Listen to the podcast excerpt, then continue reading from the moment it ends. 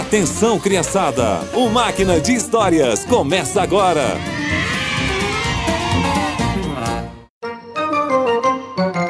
Olá, crianças! A história de hoje é sobre duas pessoas que confiaram em Deus para resolver os seus problemas.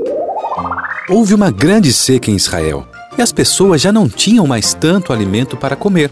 Deus mandou Elias ir até um ribeiro, um lugar em que a água ainda estava fluindo. Ele prometeu enviar corvos para alimentar o profeta. Elias obedeceu a ordem do Senhor e foi e ficou morando perto do riacho de Querite. Ele bebia a água do riacho e os corvos vinham trazer pão e carne todas as manhãs e todas as tardes. Mas algum tempo depois, o riacho secou por falta de chuva. Mas o Senhor tinha preparado algo especial. Elias, vá para a cidadezinha de Sarepta. Lá vivem uma viúva e o filho dela. Ela vai dar comida e água para você. Sim, meu senhor. Muito obrigado. E lá foi Elias. Quando estava chegando perto da cidade, ele encontrou a viúva e seu filho. Eles estavam catando lenha. Com licença, pode me dar um pouco de água para eu beber, por favor? Claro! Ah, e, e um pedaço de pão também.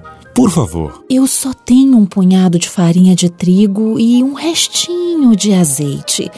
Eu não sei o que vamos fazer depois disso, mas entre, vamos dividir com você o que temos. Não se preocupe. Deus está cuidando de vocês. E ele tem um recado para você.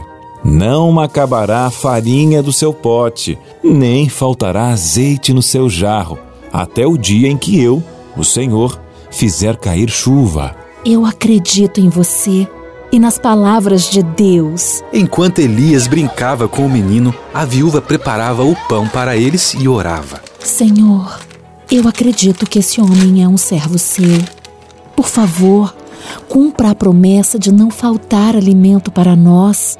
Amém. Quando ela colocou o pão para assar e foi arrumar a bagunça, percebeu algo. Oh, o pote de farinha está cheio.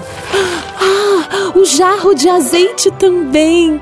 Obrigada, Senhor. Obrigada. Deus cumpriu a sua promessa. Não faltou farinha e nem azeite para eles até o fim da seca. Para a viúva, não foi fácil dar sua última porção de alimento ao profeta de Deus, mas ela decidiu fazer. Deus tomou as providências necessárias e sua última porção de óleo e de farinha durou até o fim do período de fome. Deus cuida de nós do mesmo modo como cuidou de Elias, da viúva e do seu filhinho. Ele sabe do que precisamos e usa outras pessoas para nos ajudar. Bom, por hoje é só. Que você tenha um excelente dia e nos encontramos no nosso próximo Máquina de Histórias.